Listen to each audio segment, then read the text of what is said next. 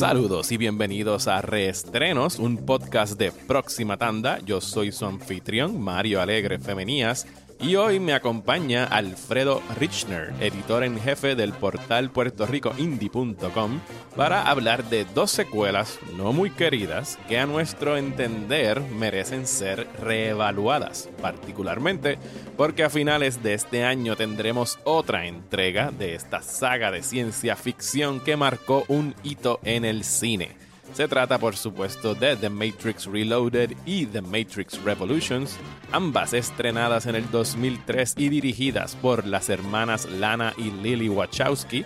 Así que pónganse cómodos y conéctense al Matrix, que este episodio de reestrenos comienza ahora.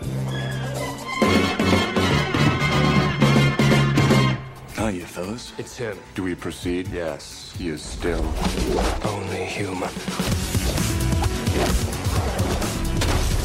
All of our lives, we have fought this war. Tonight, I believe we can end it. That's a nice trick. Huh, upgrades. Mr. Anderson. Surprised to see me? So now he's found a way to copy himself.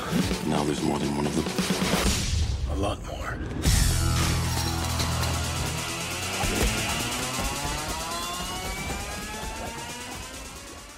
Bienvenido, Alfredo, a Reestrenos. ¿Cómo estás, mano? Gracias por la invitación, mano. ¿Todo bien? ¿Y tú?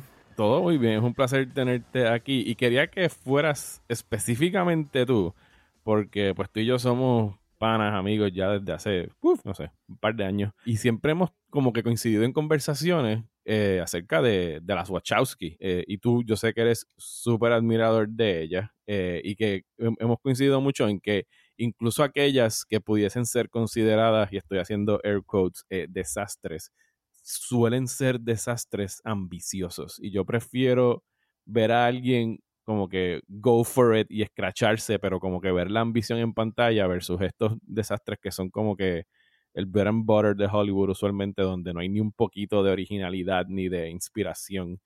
Eh, y no estoy diciendo que este sea el caso de las películas que vamos a discutir hoy, pero sino que a mí me sucede mucho con, con las películas de ellas dos, que, que a veces que he dado como que giros de 180 grados de que en el cine a lo mejor no me gustaron y las vuelvo a ver y, me digo como que, I was wrong. Estuve mal con, con, esa película. Y eso sí puede ser algo que vayamos, que vaya a estar sucediendo hoy. ¿Cuál, cuál es tu apreciación general en torno a la filmografía de, de ellas dos? Bueno, qué bueno que me explicaste eso porque eh, mi primera pregunta era como, ¿why me? ¿Qué, qué, hice? ¿Qué yo hice? ¿Qué bueno, escribí online? ¿Qué hice? Fíjate, eh, eh, te, te, voy a decir específicamente un post que no fue en estos últimos dos o tres meses y lo tuviste con, con el amigo Eduardo Alegría, de que estaban, y de repente entró un post de ustedes donde estaban hablando de las secuelas de Matrix y cómo ustedes como que ustedes las adoraban y no les importaba el hate que habían cogido mm. y que son como que son bien comforting y cuando, de hecho, parte de eso cuando lo leí en su momento yo dije, coño, a mí ya me toca volver a ver estas películas porque no las veía desde el cine, ninguna de las dos. Definitivamente estoy de acuerdo con, con, con lo que dices de que siempre hay algo interesante o sea, siempre hay algo interesante, ya sea de ver o de diseño, ejecución o que están diciéndonos a través de las películas y, y series, ¿no? Inclusive. Son películas que, que no, no me sorprende que hay gente que no reaccione a ellas. O sea, lo que está pasando ahí no es para todo el mundo. And that's fine. Uh -huh. That's fine. Eh, la mezcolanza, la amalgama, o sea, todo, todo lo que le están metiendo a estas cosas eh, es un mix que no siempre funciona, and that's fine. Y, eh, es como que uno está viendo el experimento ¿no? uh -huh. en pantalla, a ver, a ver, a ver qué ideas se quedan y qué no. Y, tú sabes, en, en, verdad pienso cosas como hasta, o sea, Cloud Atlas, ¿no? Que yo uh -huh. creo que fue algo que discutimos en ese momento que, que había gente que estaba standing por la película cuando salió como bien hardcore.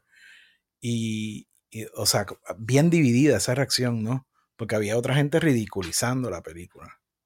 Sí, yo, yo nunca he llegado al extremo de, de, ridiculizarlas. Incluso cuando no me han gustado de primera instancia, eh, vuelvo, vuelvo a lo mismo. O sea, hay algo, siempre hay algo como que admirar. Incluso, yo diría que su, de, su mayor desastre, y vuelvo a hacer como que air quotes, sería Jupiter Ascending, que es otra que no he vuelto a ver desde que la vi en De hecho, en esa yo no la he visto. No la he visto. Y yo creo que está en HBO Max, que a lo mejor deberíamos como que Creo darle que está en Netflix, de hecho, porque le, le, le, le hice un search, o por lo menos ahí estaba en mi queue por, por mucho tiempo. De estas cosas que es como que siempre está en el back burner para verla y se me olvida que, que existe. Eh, pero que o sea, no, no han tenido como que el mayor, la mayor de las suertes en términos de cosas post-Matrix. En, o sea, le ha sido difícil conseguir financing. Han tenido películas Ujú. que no han llenado de expectativas en términos de box office, pero como artistas, ambas, ¿sabes? Y, y que el hecho de que su, su artistry y, y ellos que son como que bien pro artistas y pro creatividad y pro originalidad. O sea, otra cosa que ellos hicieron, ellas hicieron fue eh, Sense8 en Netflix, Ujú, que era esta Eso sí lo vi. que, eh, y que siempre como que, eh, ¿sabes? Hay algo en, en los trabajos de ellas que incluso cuando a lo mejor no me fascinen, es como que, o sea, they went for it, ¿sabes? Estaban dándome algo Sí. que no había visto antes. De hecho, es algo, eh, en esta, estos últimos días también terminé eh, el season de 30 monedas en Ajá. HBO Max, que, o sea, yo creo que no lo has terminado, pero eh, tú sabes, eh, eh, es tam- también tiene ese feel de que es algo que uno va a ver si uno sabe los trabajos de Alex de la Iglesia, uno puede esperar ciertas cosas de ellos. Y no se trata tanto de si este es bueno o malo. O sea, he delivers, he delivers siempre en el Alex de la Iglesia level. Y Ajá. esperar algo más de eso es irreal, ¿no? Entonces es como que yo voy a los proyectos de, de Lana y Lily sabiendo que van a haber unas ideas, eh, ¿verdad? Como metafísica, pop, mezcladas con estos visuales y va a ser una mezcolanza y mira, algunas cosas van a funcionar, algunas cosas no. That's not gonna hamper my enjoyment.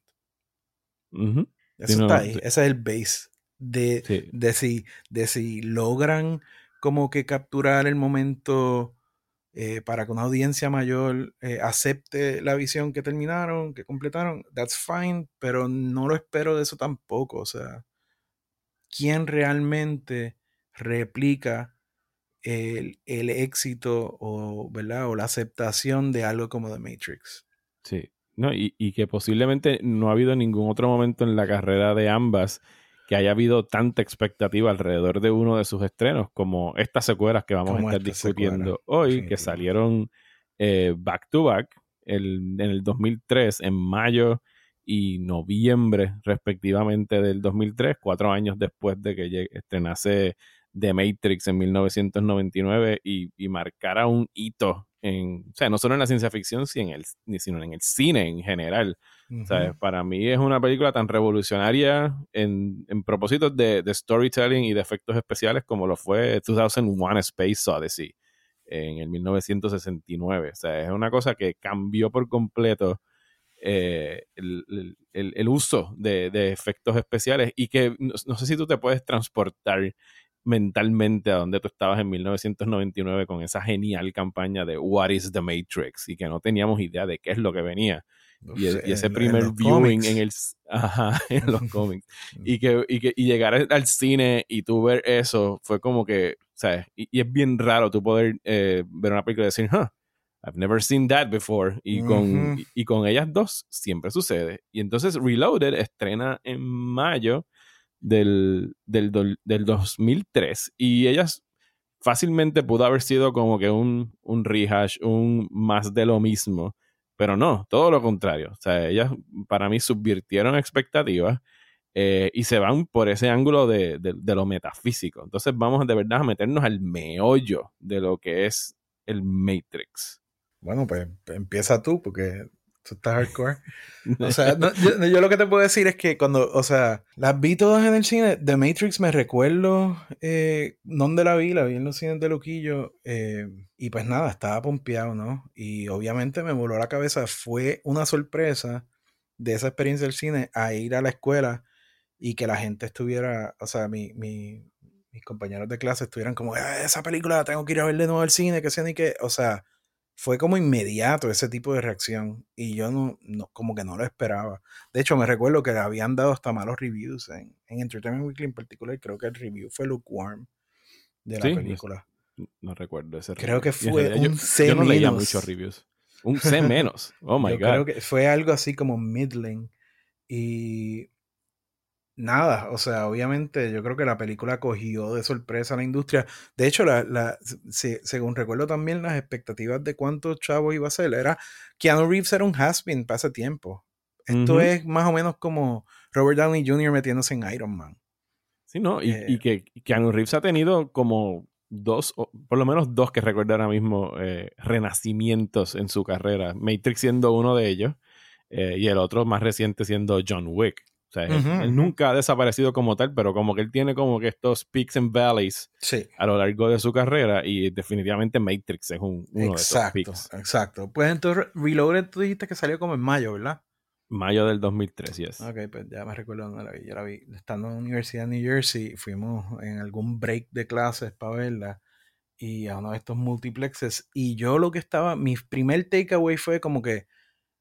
¡Wow! Esas peleas. Tú sabes. Sí. Eso, era, eso era lo que yo le saqué a la película. ¡Wow! Esos efectos. ¡Wow! La pelea. Yo no entendí lo demás. Tú sabes. I don't think it's intended to be understood de la primera. No. Y, y- Eh. y recuerdo que, que- que fue una escena, y, y obviamente aquí vamos a estar spoileando la película, así que si nunca han visto por, alguna razón I las mean, secuelas, vayan y véanla. Pero me acuerdo que lo mucho que se, paro, se parodiaron secuencias como, obviamente, la del Architect, la del arquitecto, sí, sí. que, que es este exposition dump, eh, donde aparece este personaje a explicarte, entre comillas, todo lo que está sucediendo y al mismo tiempo no explicarte absolutamente nada.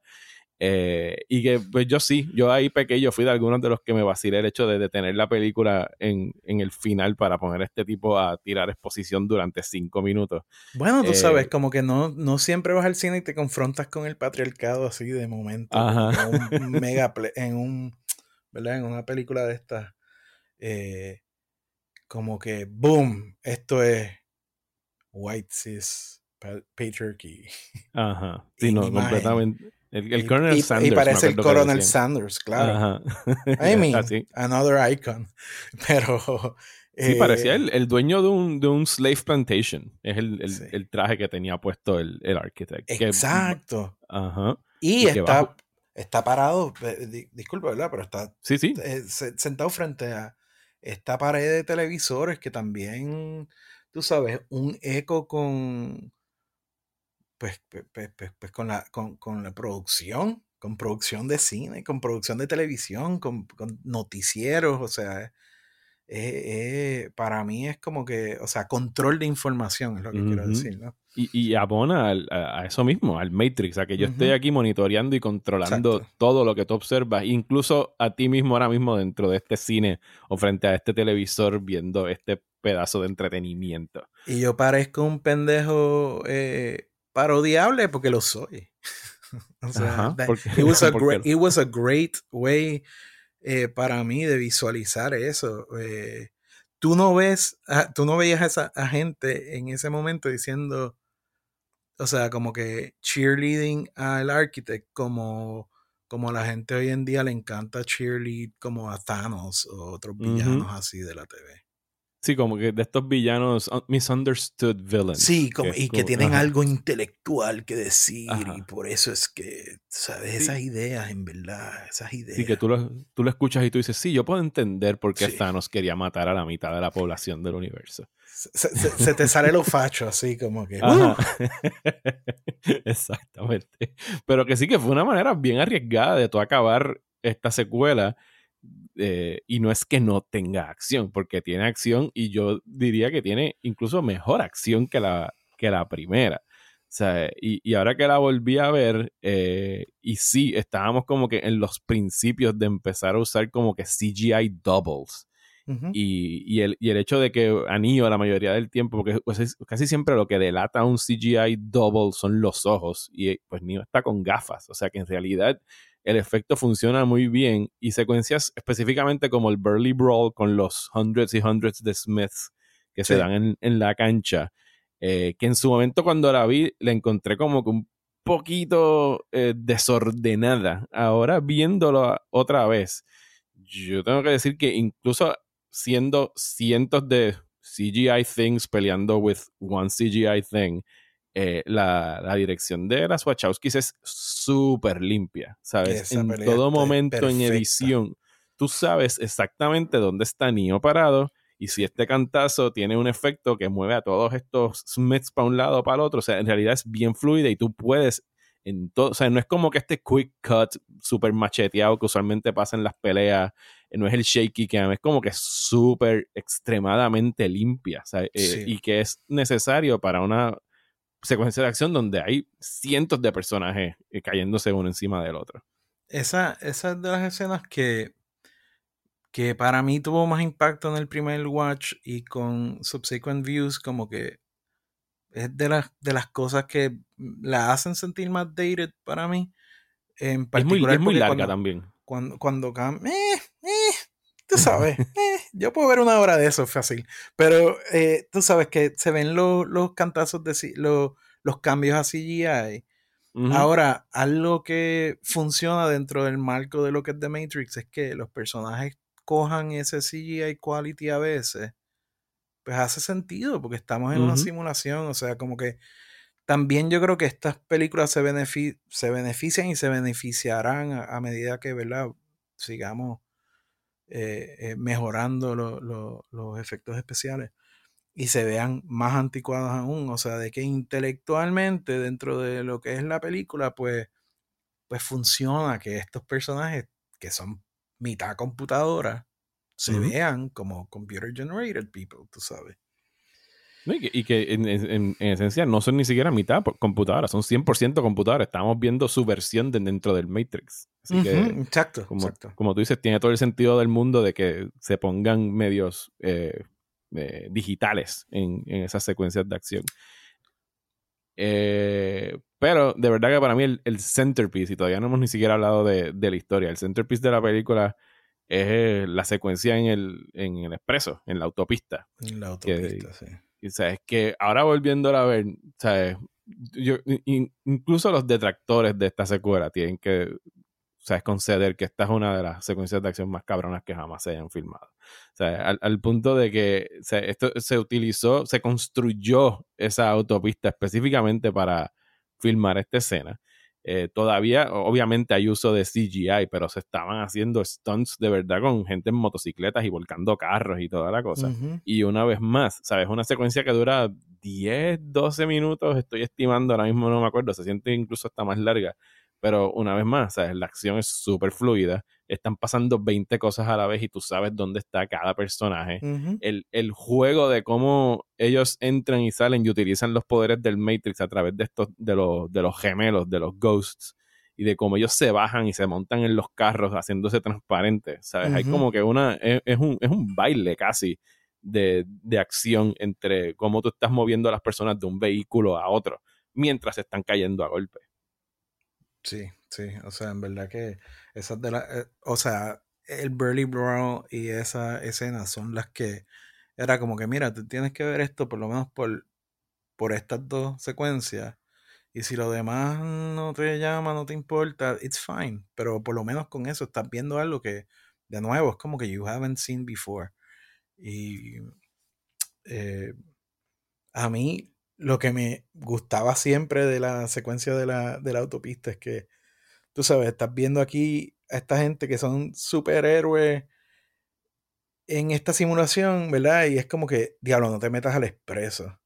Ajá. Y yo que odio guiar, o sea, eso era, pa- ¿sabes? Para ese tiempo era, ay, puñeta, tengo que coger el expreso. Y esta gente... Y que se lo dicen. dicen Sí, "Tú se lo dijiste que nunca me "Uh, metiera en el No expreso. me meto en el expreso, exacto. como que, I hear you, man, I hear you. Pero, pero tienen que hacerlo, ¿no? Y, y, y cómo van introduciendo Que, personajes. by the way, sentido del humor también dentro de, de estas películas, que para Oh, gente son un poco áridas, pero hay siempre No, yo- yo sentido pienso- del humor. Y tienen, tienen su, su comedia, sobre todo a través de personajes eh, secundarios. Eh, Trinity y Neo, pues sí es algo que yo le. Si hay algo que yo le criticaría ahora después de volver a verlas, es que el romance de ellos yo lo encuentro bastante insípido. O sea, es como que por lo menos ninguno de los dos me lo vende, aunque yo les creo que están enamorados, pero están como que made for each other. Porque están como que en el mismo wavelength en, en términos de, de su actitud y de su rapport y de cómo se expresan el, el- el amor mutuamente. Y, y es algo que nunca me ha convencido del todo, sobre todo cuando ya esta secuela y la próxima depende de tanto los sacrificios que ellos hacen mutuamente por, por cada uno. Pero, pero no sé, como que ese romance nunca me lo han vendido. Fíjate, pero me gusta porque eh, refrescantemente en pantalla, en vez de estar viendo que, cuál sería la, o sea, como Lovey Dovey o... Sí, ¿cuál es la alternativa? Tú dices? sabes, es como estos dos son fucking warriors fríos, viviendo en unas condiciones al garete. O sea, y me, me gusta, me gusta que en esta secuela, o sea, primero quieren meter mano. Y eso es como que, ¿verdad? That's the basics. Y no hemos hablado del orgy scene en, en Zion, Exacto, el, el, el rave. Mira. el rave, ajá. Eh, y, y tú sabes, no sé, como que también es mucho sobre, sobre confiar, confiar y no sé, como que en, en ese sentido, tú sabes que tampoco nunca me, me afectó. Tú sabes, al- tam- también son personas que son frías en pantalla, Ujú. eh, they even look cold. Parecen vampiros. sí, Eh, de hecho, lo parece. Eh, so, so en ese sentido, como que, eh, I'm fine with it. Y contrastan un poco también con el, el warmth que ves con otras parejas, por ejemplo en Zion, con, con ¿cómo es que se llama? El, el Sikh, el que, el, el, el que está, el, la pareja que es la hermana de, Sí, de, de, de Tank. de y de, Tank. y exacto. eh, y- estoy buscando, yo sé que está- estoy buscando aquí el nombre ahora mismo en, en, en Wikipedia. Sí, se llama Z. Ella es Nona Gay. Sí. yeah. Exacto. Sí, la- ella es la, la hija de Marvin Gaye. Ajá. Y exacto, y el, el, el, eh, Michael Y the Link. Lost. Link, Malcolm de los. Sí, él es- Link es el Malcolm, nombre del personaje. Yeah. Que al principio yo, la primera vez que la vi, yo pensaba que él era como que el tercer hermano de, de Tanky Dozer, pero no, él es el cuñado. Él es el cuñado, sería él, exacto. Es nona, es nona gay. De hecho, eso es otra cosa. La introducción de nuevos personajes aquí, entre mis favoritos, en términos de funcionalidad y de como que coolness. A lo mejor no parecería como que la primera opción, pero el, el Keymaster, el tipo este Uf, que lo que el hace es Keymaster está brutal. Yes. el, el superpoder del Keymaster está tan genial. El hecho de que el tipo fabrica llaves y es el que puede entrar y salir de todos los lados en el Matrix. sí, Y de sí. cómo lo utilizan en la secuencia esta de, de estar escapando de, de este edificio y que él fabrica y lima las llaves mientras las está haciendo. Y es como es inmediato. fantástico. Abren la puerta, está este tipo ahí, saca la última llave que estaba construyendo y tú dices, wow, I like this guy. Ajá. Y de ahí en adelante, también como visualmente, eh, como que le trae un warmth a, a- a esas escenas de acción, porque él está vestido con su viserita. y- ah, su- mano, su súper chévere. I love him too. No, y, que, y que en la escena de acción lo usan. No es como que un tipo, o sea, obviamente lo están También, protegiendo. Pero también. cuando Trinity le, le pide a, a Link que le mande como que un download de, de la motora, y el tipo dice, nena, no, mira, aquí está la llave. Era la llave. ¿Cuál, motora tú quieres? ¿Cuál motora tú quieres? Esa. Montate y vámonos. Vámonos. Sí, sí, sí, sí. Y también muy emotivo entonces cuando él, tú sabes, caduca. Sí, no, no, él, él se gana su, su, su death scene, que usualmente hay como que personajes que nada más introducen para despacharlos y ya, pero él, he earns it en el momento que... que- Definitivo. bueno, Yo, yo creo que recuerdo el, ay no, de la primera vez cuando él hace así, Ajá. tiene la sangre. Ah, no. sí, se nos no, fue. Es, un- es un personaje bien cool. Pero en términos de historia, y es algo que, que, se- que va obviamente a, a continuar después en Revolutions, pues aquí vemos a través de esas revelaciones del personaje del Architect, de Gloria Foster como el Oracle, que es otro personaje que me encanta escucharle hablar. O sea, Ujú. yo me sentaría al lado de esa señora a escucharle hablar en un parque por horas. O sea, incluso Ujú. cuando está como que que nunca te da como que respuestas concretas, porque ella piensa que ya no tiene que darte respuestas concretas porque todo va a pasar y todo tiene un orden. Pero el hecho de que Neo no es el, el first, él no es D1, él es el D1 de ahora. Y como incluso el, el, el programa de D1 es algo que ya está instalado en el Matrix y que se necesita cada cierto tiempo para que la gente se crea que tiene algún tipo de esperanza y posibilidad de salir de esto. Sí. O sea, es, es bien cínico y bien real también. O sea, el hecho de, de- de- de estos movimientos donde eh, ponen todas sus esperanzas en una sola figura cuando en realidad deberían estarse concentrando en, en- en el colectivo. Y es algo que lo vemos después en Revolutions. Que, Sí. que, que Neo no era el One Savior y que él nunca estuvo como que cómodo en, en- en ese rol de ser el salvador del, del mundo. O sea, mu- muchas películas que tienen este trope del one, del chosen one, eh, llega un momento donde usualmente el one se bebe su propio Kool-Aid. Y ese no es el caso de Neo. No, y que a mí me encanta cómo eh, obligan a Morpheus a confrontar sus propios beliefs en la profecía.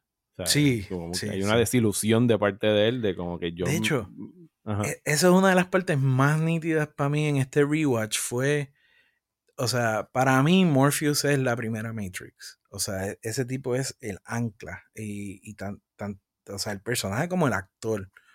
Para mí, todo lo que, todo alrededor de esa película, eh, tanto el plot, que te lo expliquen, las reglas del juego y qué sé ni qué, pero también el, la actuación de Lawrence Fishburne como para venderte que esto es verdad.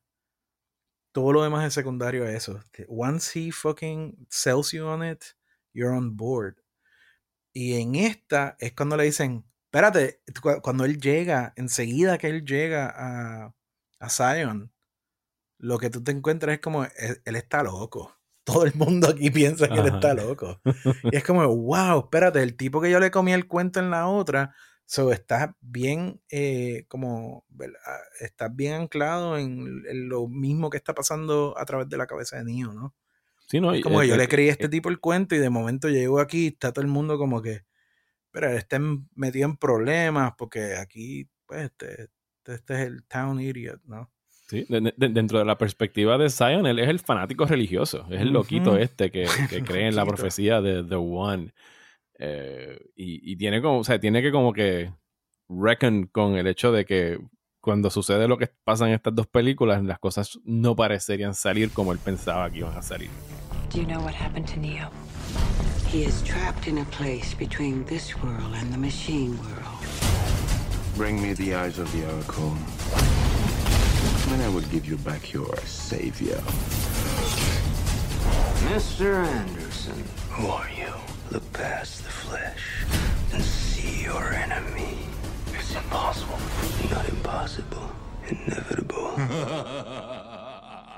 Y entonces en, en Revolutions, o sea, yo quedé bien satisfecho esta vez viendo el eh, Reloaded y, y yo me acuerdo que a mí me gustó bastante cuando la vi en, en el cine, con algunas reservas en torno a concluir la película con el Architect y todo eso, como que no, no me había encantado. Ahora que la volví a ver, pues obviamente uno sabe un poquito más y entiendes que en realidad todo lo que dice el Architect tiene todo el sentido del mundo cuando lo pones dentro del contexto de programas controlando programas y de cómo están controlando a la, a la población. Y, como hablamos, eso de- del el monitoreo y lo que representa él como este viejo blanco, que es el símbolo de poder de, a nivel global, lamentablemente.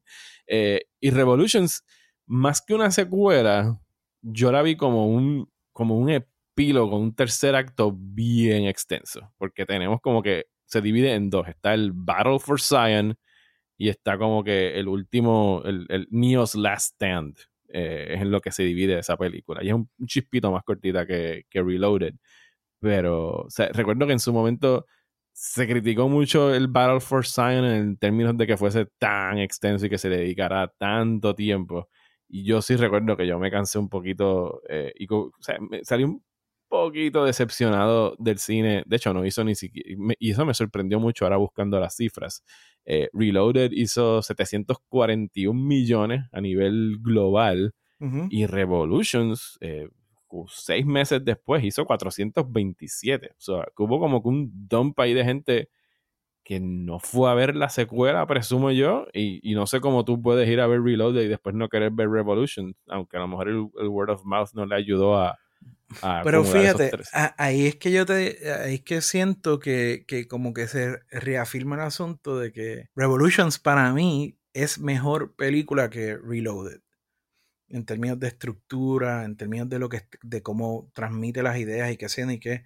Reloaded es una película que a mitad de gente que fue a verla y lo- los números quizás ahí lo dicen más o menos, vieron eso y dijeron, ¿qué carajo yo estoy viendo? Porque son una serie de, de conversaciones, muchos de ellos monólogos, Ujú. súper El Mero- denso. De hecho, no mencionamos al Merovingian, pero el Merovingian también tiene su monólogo. Su- exacto, exacto. Son súper densos, súper largos y eh, interrumpidos por secuencias de acción. Igual de largas y densas. So, I mean, va con lo que te dije al principio. O sea, es como que, que mitad de la gente que haya visto eso diga como yo necesito ver más de eso. Me hace perfecto sentido porque es una sopa bien específica. Le va a gustar a, a un tipo de persona específica. Que hayan, que la hayan visto tanta gente, para mí es un milagro. Porque lo que, o sea, ¿cuántos años llevamos de- después de la película? 13 años hablamos de esto. Eh, como- 18 años. me están 18. mintiendo Este año. Sí. Bueno, yo, yo me paso viendo en YouTube videos, eh, yo creo que son los mismos videos de profesores de, de filosofía explicando estas películas.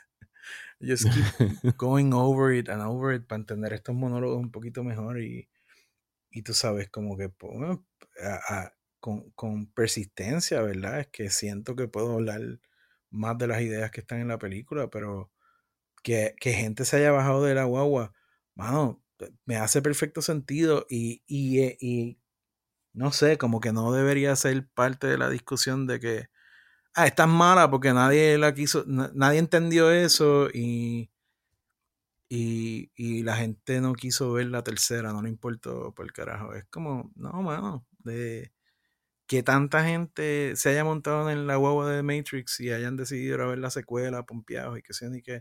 En la primera vez las ideas estaban ahí también. Es que la segunda era como mucho más heavy. Sí. Y, Sí, es más, y es más, más, más heavy y más heady, de así, de, de, de cosas de, de cabeza, en términos de cabeza, de que todos son estos conceptos filosóficos y metafísica. Yo siento eh, que si la tercera, la gente, si la segunda hubiese sido más como la tercera, Más, más, acción, tú dices. gente hubiera. eh, es que la siento un poquito más balanceada hasta como en cómo te va digiriendo las ideas y, y, y cómo pasa de renglón en renglón. La otra yo la siento bien stunted en este asunto de vamos a hablar, vamos a dar una clase de filosofía, vamos a la acción, vamos a una clase de filosofía, vamos a la acción. En la tercera hay más como los plots encajando, ¿verdad? Hay más eh, y aunque hay esas ideas, y, y- y de hecho empieza con quizás el momento más heady de la película, está, está, eh, está más en los bookends, ¿no? Es la parte, lo, del- lo del tren. la parte del tren, cuando él está en el limbo, Ujú. y, y pues al, al- al final, ¿verdad? Cuando se resuelve el asunto y tenemos eh, los programas en el parque reflexionando sobre lo que pasó y que sé ni qué. Pero other than that, you're looking at an action film, ¿no? Más que nada. Y Sí, sí, yo sí, creo que pero- si la segunda fuese como en esos parámetros, pues la quizás más gente seguía en el rollo, ¿no? Pero la segunda es una película bien heavy, mano. En verdad, es Sí, heavy. es pesada, es pesada. eh, y, da justo en el clavo al decir eso, que es como que este vibe- son estas extensas conversaciones interrumpidas por, por momentos brillantes de, de acción, mientras que Revolution sí es más un pure third act action blast. eh, y una vez más, ¿sabes? Sí, es como que pura acción, pero qué tronco de acción. O sea, el- la batalla en Zion, que tú me mencionaste los otros días por Messenger, que si alguna vez habían hecho mejores mechs en la historia del cine. Mano, y- ese ese y es de te- mis personajes favoritos, el, el, el de Mifune. Mifune, mano. Que también está en Lord of the Rings, actually, es uno de los orcs.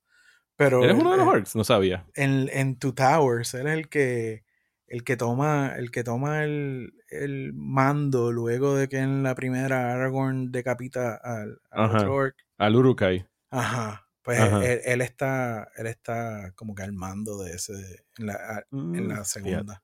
No Con los que tienen a Meryn y. Pippin. Ok, ok. Fíjate, no sabía ese, ese detalle. Voy a estar más pendiente cuando vuelva a ver eh, Two Towers. Tiene que tener como 20 capas de látex encima. y por eso no lo sí, sí, sí, sí, bien cabrón, bien cabrón. Parece un, tú sabes. Pero, pero, Pero él, que- él en el mech, mano. Oh, Sí, ese no, personaje y- me encanta, me o encanta. sea, eh, eh, lo- o sea, ese mech y el mech de Aliens, del, del final de Aliens, están como que bien arriba. Pero este es como que mucho más funcional. Tiene todo el sentido del mundo que no tengan como que este, o sea, el hecho de cómo ten- tienen que coordinar la batalla y de que no tienen unlimited ammo, y o sea, tienen que estar haciendo como que todo el momento, en todo momento tienen que estar haciendo reloading. Y, y me encanta el hecho de que para la batalla de Zion sacan a Neo de la ecuación. O sea, si pudieras pensar que al final termina siendo un O sea, porque Neo adquiere como que esta posición mesiáica, esta deidad donde todo el mundo viene a adorarlo, y, y- pero yo no diría que el final acaba siendo un Deus Ex Máquina, ¿sabes? Zion se defiende ella misma, Sí. eh, los seres humanos y sus habitantes ahí ganan, ¿sabes? Tienen un chorro de pérdidas, pero ellos ganan, ¿sabes? Con ese momento en el que llega eh, Niobe al final para tirar el, el EMP, que queda salvaje, y una vez más, otra secuencia de acción que es súper extensa, súper complicada en términos de dónde está ocurriendo todo, pero tú sabes, o sea, la- la- en términos de geografía dentro de donde está sucediendo la batalla, tú sabes claramente qué es lo que está pasando. Es emocionante, es bien thrilling, eh, pero que Neo está teniendo su propia batalla. Es una batalla interna, es una batalla personal con el personaje de Smith, que se ha convertido a lo largo de estas dos secuelas en un virus sí. que, a- que atenta contra el Matrix como tal. ¿Sabes? El, el, el arquitecto, quien sea que la entidad esta que aparece al final, que parece como que este erizo digital con todas estas púas, hablándole directamente a Neo. Neo, con- o sea, lo que le dice es: si nosotros no controlamos esto, todo se viene ujú. abajo, incluyéndolos a ustedes. Exacto, exacto, exacto. Porque ponle que, exacto, Neo no hace lo que se supone que haga al final de esa película y pues los humanos ganaron la batalla, probablemente pierden la guerra y después las máquinas se joden cuando Ajá. Smith se, la- se las lleve enredada. Sí, porque Neo pudieron haberlo puesto fácilmente en Zion y utilizar como que sus poderes de controlar máquinas y hubiese sido no tan nítido como lo que quedó ahora mismo. La batalla de Neo tenía que ser con Smith. Y, y lo que vemos en esa última batalla, o sea, es lo más cercano que yo creo que veremos en Hollywood a una pelea tipo Dragon Ball de estos dos seres súper poderosos volando, tirándose blast de energía y puños y patadas y atravesando edificios. eh, Esto es otra cosa de porque yo nunca entendí el hate a esta película. O sea, por un lado tienes la, la- un- una de las mejores guerras o batallas sci-fi con mechs y robots y grunts y todo. Y por otro lado, tienes la mejor pelea de Superman puesta en pantalla. Y, o sea, todo lo que ha hecho Zack Snyder con su Superman es totalmente irrelevante. Esta gente le ganó hace tiempo. Sí, Tú Sí, no, sabes, tú, tú eh. puedes comparar esta pelea de, de Smith con Neo versus lo que vimos de Superman contra Zod en Man of Steel. Y pues esta es la manera correcta y buena de hacerlo. Y él se copió mucho también. O sea, es como que there's so much groundwork already done por esta pelea. Para lo que él estaba como eh, tratando de pass off a Superman.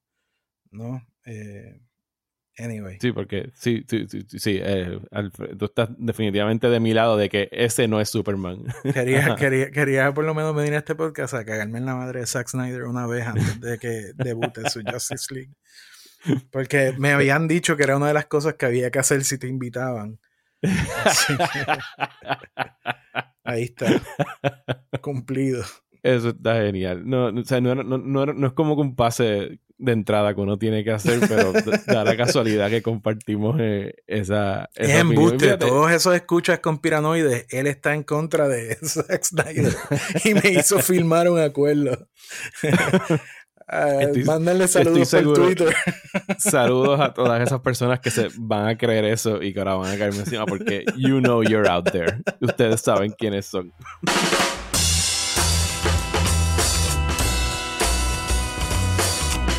Vamos a aprovechar, vamos a ir ya cerrando la, la discusión en, en términos de cómo, o sea, ahora que las volvimos a ver, cómo ha crecido o ha cambiado de alguna forma nuestra apreciación de estas eh, secuelas. Eh, y también qué esperamos ver a finales de este año cuando salga Matrix Resurrection. Eh, me, me voy a tomar la libertad de empezar yo. eh, porque Sí, sí. yo vi, yo di el. Yo pienso que yo di un cambio bastante significativo en cómo yo vi- estas secuelas en el cine en el 2003 versus cómo las vi ahora aquí en mi casa en HBO Max.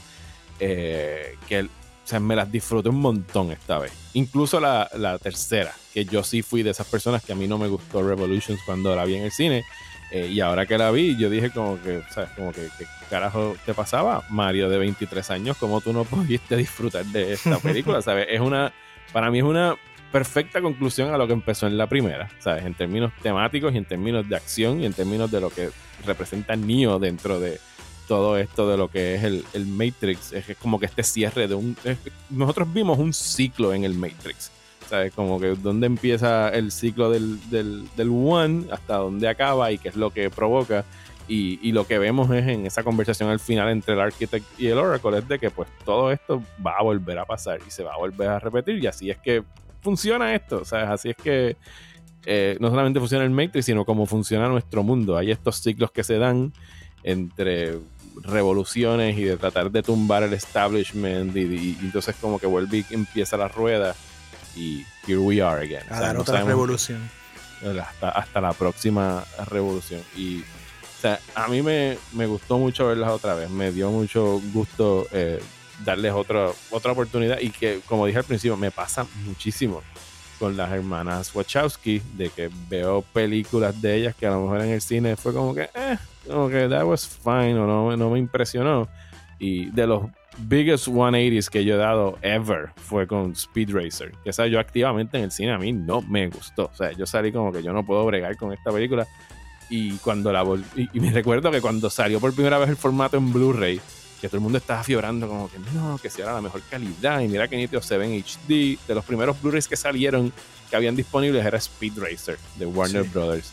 Y yo recuerdo que yo compré mi equipo y yo como que, pues, que se joda, me acuerdo que los visuales estaban nítidos, así que la voy a comprar nada más que para probar el sistema. Y cuando pu- la puse para probar fue como que, esta película está genial, porque a mí no me gustó esta película cuando la vi en el cine y me pasa bastante al punto de que Jupiter Ascending, eh, te lo juro que la voy a ver en las próximas semanas nada más que para ver cuán mal yo estaba con, con esa película. Y, y- y lo mencioné los otros días medio como tongue in cheek en Twitter de que ahora que viene Matrix Resurrections, dije como que estoy loco por ver Matrix Resurrections, que no me guste, volver a verla en 10 años y volver a decir how bad I got it the first time. que, tú, que tú tienes que decir sobre las secuelas y, y sobre qué esperas sobre eh, Resurrections ahora fin de año. Pues mano, pues a mí a diferencia de ti, o sea, siempre me gustaron estas películas, o sea, y de hecho salí bien satisfecho de Revolutions. Yo yo creo yo, yo, yo estaba tan on board que yo creo que yo la vi, o sea, estudiando arquitectura en New York, en, en- teniendo ex- eh, cosas que entregar al otro día, fuimos al midnight screening la noche que salía, ¿no? Eh, a volver a las 4 de la mañana en trenes para el dorm. Y nada, o sea, no ha cambiado esa apreciación. Lo que sí ha cambiado, la, la- yo siento que estas películas yo las vi y las sigo rewatching en momentos que necesito como algo comforting. Y eh, yo creo que las he visto ya como 5 o 6 veces que me siento ver las corridas. O sea, o un par de días, tú sabes, corridas. Y me hacía falta verlas, porque después del año puñetero y que seguimos viviendo ahora en este año, Pues siento que la película, eh, la- las películas no solo me dan los visuales y el mindless entertainment para shut down un poquito, sino que lo que tienen que decir, there's comfort in, in those words. Y a diferencia de muchas películas que son así grandes espectáculos, el diálogo en estas películas no es clunky. Hay ideas dentro del diálogo, está bien escrito. Y si uno quiere indagar más en, sobre lo que se está hablando, hay un montón de lugares para buscar ese tipo de cosas. Pero para mí a- ayudan como que a, a digerir lo que sea que está pasando en mi alrededor a través de estas narrativas. Eh, o sea, lo que está pasando alrededor de mi vida, ¿no? So, esta vez que las terminé, fue como que, ah, I needed that. Gracias. Y igual que mi opinión, a diferencia de otras otras cosas, o quizás cuando uno es menor, tú sabes, a uno le gusta algo, uno quiere que todo el mundo le guste lo que uno le gustó y vea Ajá. porque uno lo aprecia. Yo creo que Revolutions fue la primera vez que yo dije, adiós, cara. Yo ni, ni cuando me enteré que la gente no le gustaba y que había sido como un flop o whatever, fue como que, ah, ok, bueno, tan mal. Allá, eh, ustedes. Sí. Yo no necesito que les guste, I love it. O sea, no necesito que les guste, it's fine. Sí, que, Y que así incluso mismo. que fue como un momento de, de, de maduración, pudiese describir, Sí, sí, sí, torno sí. a- o sea, y que nos pasa a todos, porque yo me acuerdo cuando igual uno era más, chama- más chamaco Y es como que, pues a mí no me gustó esa película y a todo el mundo le gusta, o viceversa. Y tú dices como que en el momento que tú aprendas a decir, pues that's fine, a todos no nos tiene que gustar lo mismo. Uf, ese es Y- el leveling up. Ajá. Sendo Sí. leveling up, mano. Achievement unlocked. De hecho, o sea, yo no me meto en riñas con gente sobre esta película cada vez que hay una oportunidad online, ¿verdad? Como suelen ser con Last Jedi. Y entonces, eh, tú sabes, como que. Para récord, Alfredo es pro Last Jedi. No hay Ese, ese es el otro que- requisito de poder venir a grabar en este podcast. Eso, eso me la tuve que filmar esa cuerda. Pero mm, tú sabes, como que eh, siem- siempre, que puedo, como que stand for them, como que, mira, esto está cool, en verdad, en un chance. I, I take my shot, tú sabes. Y de hecho, Wired tiene un artículo que, que parece que le genera bastante clics porque se pasan compartiéndolo. Yo creo que ya, ya tiene como tres años. Que es como the, the, Matrix sequels were actually good, and here's why. Cada vez que me sale eso en mi stream, yo eh, le doy retweet o lo que sea. Ah, that's my work, tú sabes. Ese es mi granito de sal para que más gente. De hecho, yo creo que en uno de esos retweets fue que tú tuviste la conversación esa que mencioné con, con sí, sí, sí, sí. Eduardo. Es que pasa cada dije, rato. Ellos, siguen, Ajá. ellos le siguen metiendo chavos a ese post. Es una cosa cabrona. La gente, tú ves en los, en los comments la gente diciendo esto de nuevo. Y yo, sí, esto de nuevo. Porque poco tiene que repetirse. Poco a poco, es otra revolución. Poco a poco vamos convirtiendo más gente. So, anyway, todo esto para decir que la 4, mano, I'm not even thinking about it. Yo la voy a ver y me va a gustar o no me va a gustar, independiente de lo que la gente diga alrededor de la película. That's fine. I'm, I'm, I'm, I'm, I'm super cool with whatever happens en la película. Ahora, no la caguen.